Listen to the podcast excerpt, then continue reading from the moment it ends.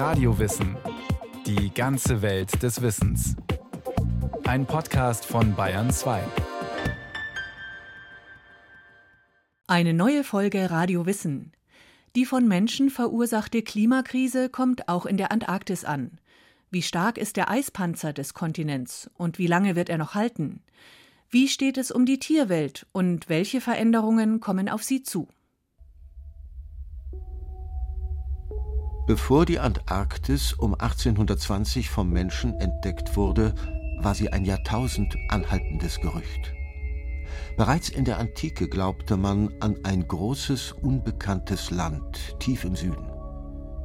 Der Universalgelehrte Ptolemäus vermutete, dass es von Kopffüßlern bevölkert ist vom Rest der Welt getrennt durch einen heißen Feuergürtel.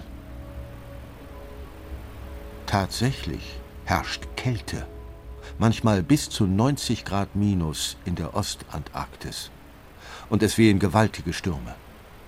Keine Kopffüßler, stattdessen Einsamkeit und Kargheit. Obwohl irgendetwas schrecklicher sein kann als diese schweigende, windgepeitschte Unermesslichkeit? schrieb der Polarforscher Robert Scott, der 1912 den Südpol erreichte, als einer der ersten überhaupt.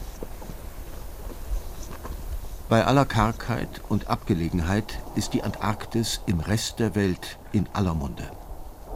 Drei Viertel aller Süßwasservorräte sind hier als Eis gespeichert, etwa viermal mehr als in allen Seen und Flüssen der Welt zusammen. Würden diese Eismassen im Zuge der Klimakrise schmelzen, wären nicht nur Trinkwasserreserven verloren, es ergäbe sich ein Anstieg des Meeresspiegels um über 60 Meter, schätzen Klimawissenschaftler. Die gesamte Welt wäre betroffen.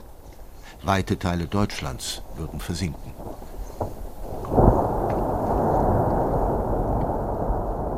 Ein derartiger Verlust des Eisschildes steht trotz der Klimakrise nicht zu befürchten.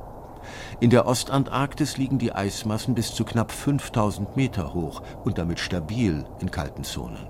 Darüber, in der Stratosphäre, ist zudem das Ozonloch besonders groß. Intakt würden hier Sonnenstrahlen absorbiert und die Stratosphäre erwärmt. Doch so ergibt sich ein weiterer abkühlender Effekt für die Ostantarktis. Im krassen Gegensatz dazu steht die Westantarktis. Deren Eisschild ruht hauptsächlich auf Felsuntergrund, der unter dem Meeresspiegel liegt.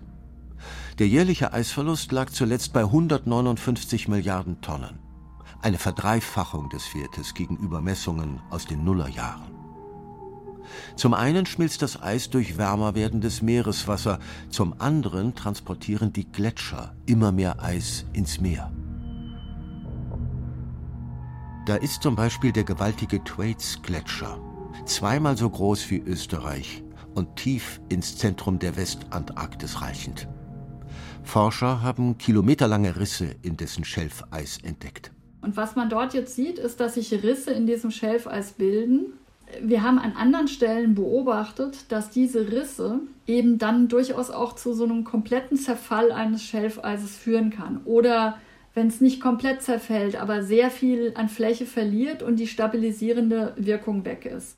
Angelika Humbert ist Glaziologin am Alfred-Wegener-Institut. Das immer wärmere Meereswasser unterspült den Gletscher. So wird das Eis langsam vom Gestein abgeschmolzen und ins Meer gehoben. Etwa vier Prozent der Meeresspiegelerhöhung weltweit geht auf den Thwaites-Gletscher zurück. Angelika Humbert hat den Thwaites selbst bereist. Eine Sache, die mich damals total gepackt hat, ist, wie gigantisch diese Rissmuster auch sind. Ich bin damals direkt über den Trades auch geflogen in der Kampagne und das sind gigantische Rissfelder und das muss ich sagen, trotz aller Satellitendaten konnte ich mir das damals nicht so richtig vorstellen und das fand ich immer extrem beeindruckend. Ja, also die Kilometer über Kilometer lang sind, Spalten, die vielleicht 100 Meter breit sind und wie tief die sind und wie zerfurcht das an vielen Stellen ist. Mit ihrer Arbeitsgruppe versucht Angelika Humbert zu modellieren und zu berechnen, wie sich die Eismassen in der Antarktis entwickeln. Doch das hängt von vielen schwer vorherzusagenden Faktoren ab. Eisschilde sind komplexe Systeme mit vielen einzelnen Prozessen, die da drin stattfinden. Dementsprechend komplex sind die Gleichungen. Und im Grunde ist es aber eine Strömungssimulation, weil Eis sich verhält wie ein Fluid, ähnlich wie wenn ich jetzt das Strömen von Honig simulieren würde. Sollte der Thwaites-Gletscher kollabieren, stiege der Meeresspiegel um geschätzte 65 Zentimeter. Der Gletscher würde zudem eine wichtige Funktion verlieren.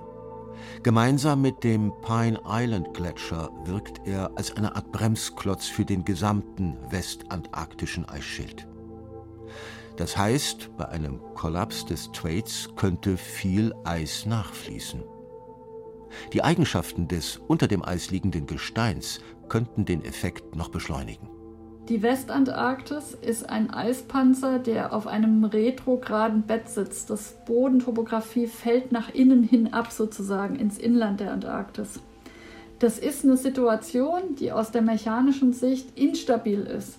Wenn ich da mal anfange, einen Rückzug der Gletscher anzutriggern, dann geht das immer schneller und immer schneller. Und das ist auch der Grund, warum Glaziologen sich so Sorgen um die Entwicklung der Westantarktis machen. Der zum Festland hinabfallende Grund sorgt also dafür, dass sich der Rückzug des Thwaites noch beschleunigt. Ein Zusammenbruch des Gletschers könnte den Rest des westantarktischen Eisschildes mit sich reißen, was zu einem Anstieg des Meeresspiegels um mehr als drei Meter führen würde. Der Thwaites wird nicht umsonst Doomsday oder Weltuntergangsgletscher genannt. Viele Wissenschaftler sind der Meinung, dass der Thwaites sicher kollabieren wird. Es ist jedoch nicht klar, in welchem Tempo das geschieht. Wenn Eismassen vom Gletscher abbrechen, dann spricht man vom Kalben. Wie Eiswürfel im Wasserglas erhöhen die Eisberge dann den Meeresspiegel. Manchmal treffen solche treibenden, stadtgroßen Eisberge mit Wucht aufeinander.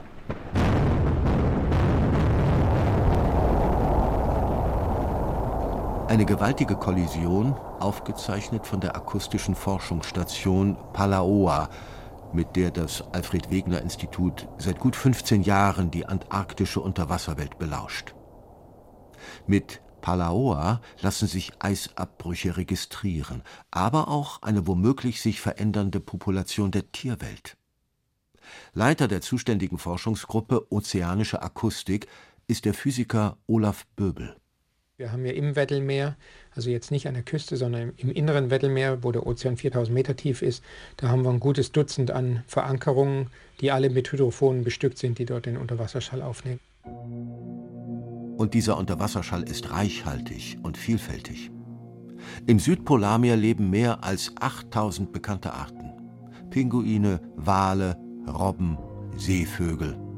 Aber auch seltene Arten wie der Kolosskalmar oder der Riesen Antarktisdorsch. Die Auswirkungen der Klimakrise werden auch sie betreffen. Einige Pinguinkolonien weichen bereits aufgrund der veränderten Lebensbedingungen auf andere Gebiete aus. Die Unterwasserwelt nahe der deutschen Antarktisstation, die Neumeier-Station des Alfred Wegener Instituts, zeigt sich akustisch noch unbeeindruckt scheint etwa genauso vielfältig wie zum Start der akustischen Forschungsstation. Olaf Böbel war von Anfang an mit dabei. Also wenn man reinhört, ist es unverändert. In der dunklen antarktischen Unterwasserwelt ist die Kommunikation über Lautäußerungen besonders wichtig. So wird Nahrung, so werden Partner gefunden. Olaf Böbel stellt die dort singenden Tiere vor. Also im Sommer Dezember bis Mitte Januar sind zum Beispiel die Rossrobben aktiv, die sind dann für den Rest des Jahres ruhig.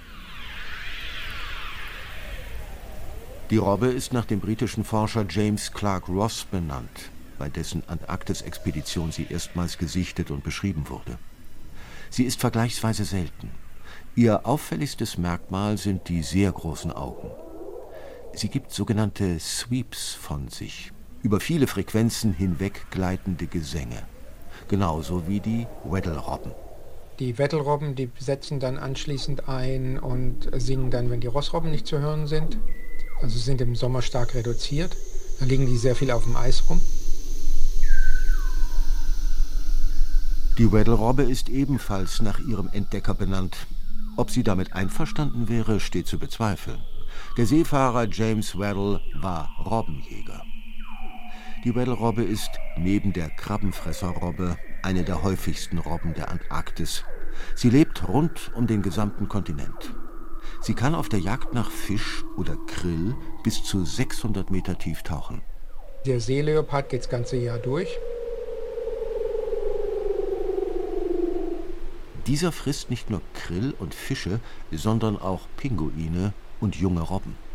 Die Zwergwale, Minkewale, die, die machen ein, ein Geräusch, was ja mit dem im Grunde, sobald das Eis kommt, sobald der Wind, der Herbst einsetzt, der Winter kommt, fangen die an zu singen und halten das bis zum Sommer durch und dann hören sie wieder auf. Also sie sind genau gegengleich zu den Rossrobben.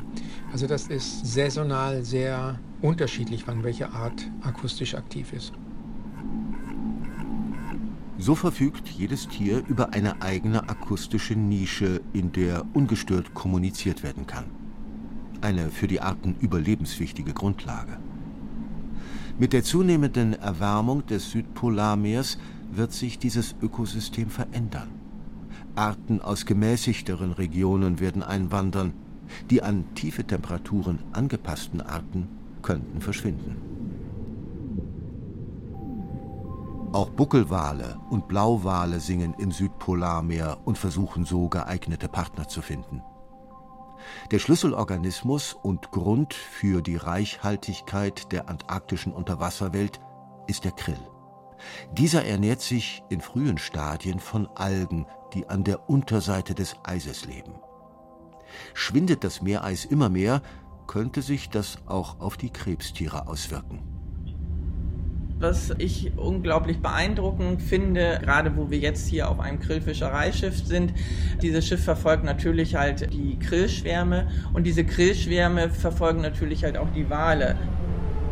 Bettina Meyer, Meeresbiologin am Alfred Wegener Institut an Bord eines Schiffes im Südpolarmeer wir sind sehr oft von halt wirklich unglaublich vielen Mengen von Buckelwalen und, und vielen umgeben, die sich halt in weiterer Entfernung vom Schiff aufhalten und natürlich halt auch sich an diesen großen Grillschwärmen laben. Und es ist halt ein wunderschöner Anblick. Also ich finde es toll zu sehen, wie diese Organismen so langsam zunehmen. Ohne den Krill würde es unter Wasser womöglich ähnlich karg zugehen wie an Land. Bettina Meyer erforscht das Krebstier.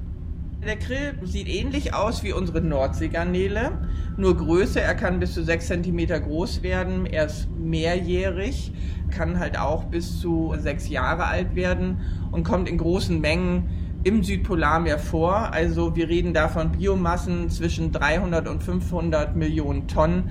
Und dies ist die größte Biomasse eines mehrzelligen wildlebenden Organismus, die wir auf unserem Planeten haben.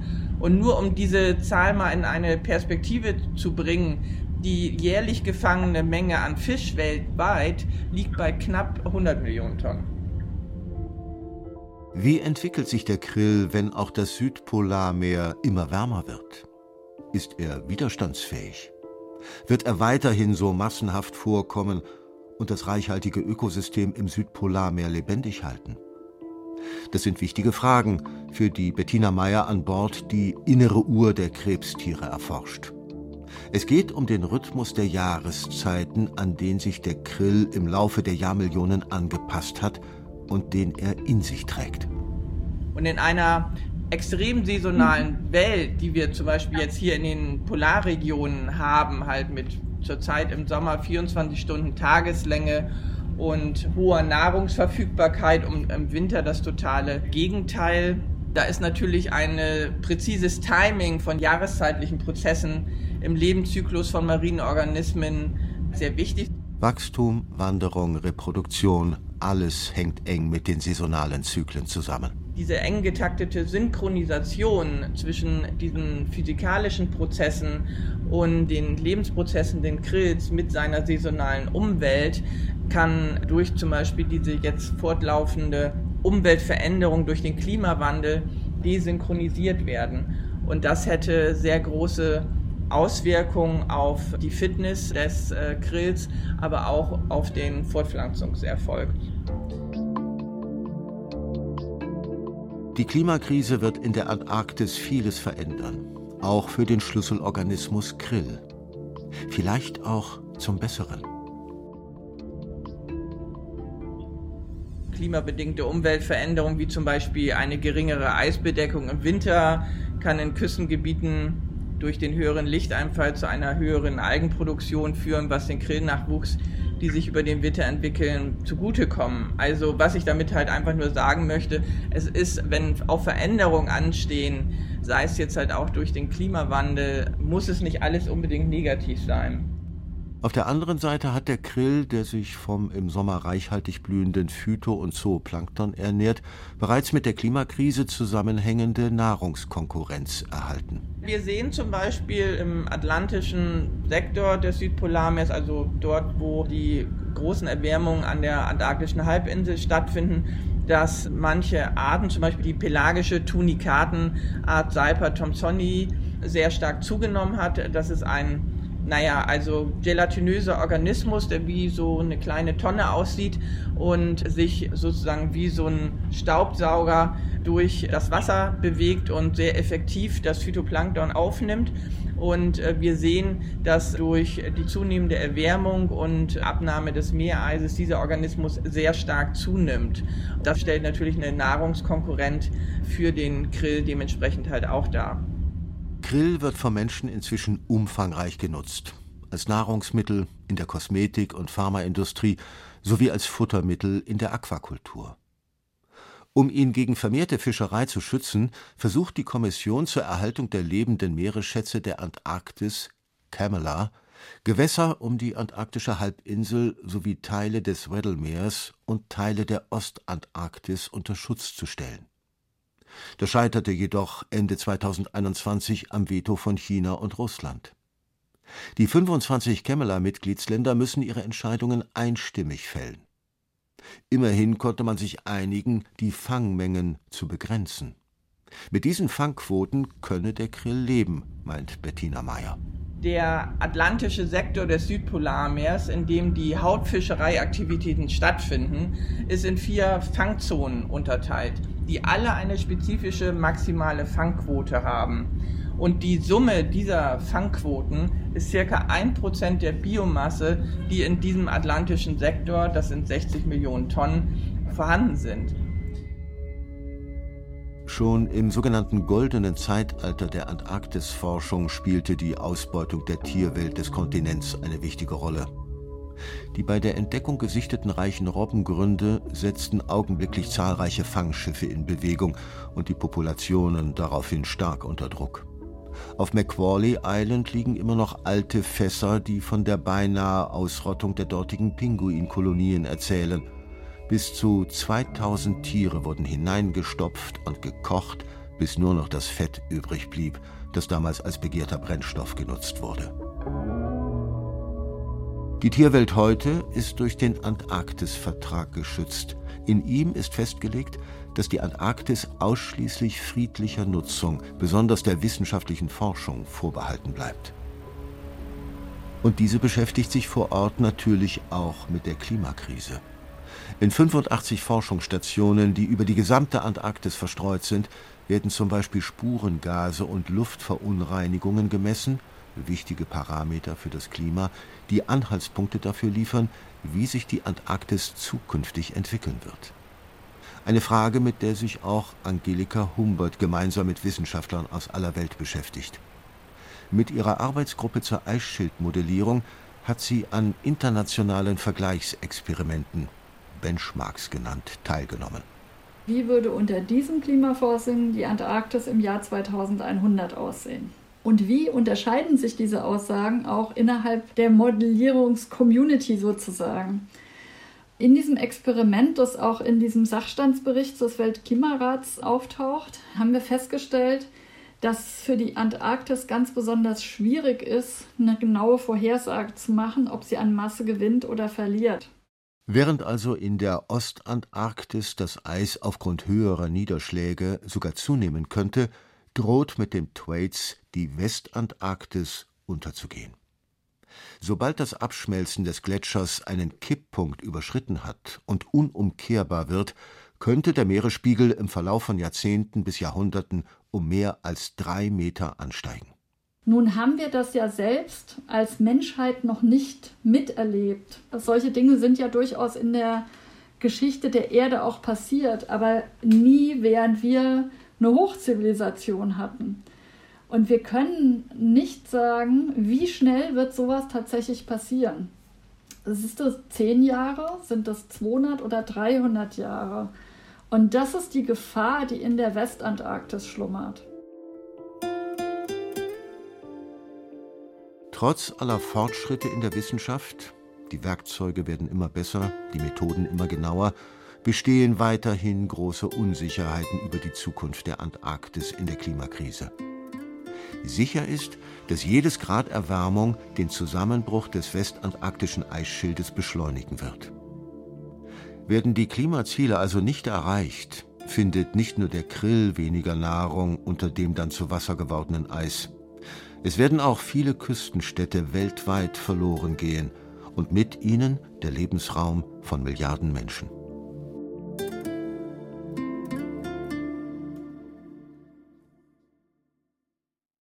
Wie sich die Klimakrise auf die Antarktis auswirkt, wird die Wissenschaft noch lang beschäftigen. Marco Pauli mit dem aktuellen Forschungsstand.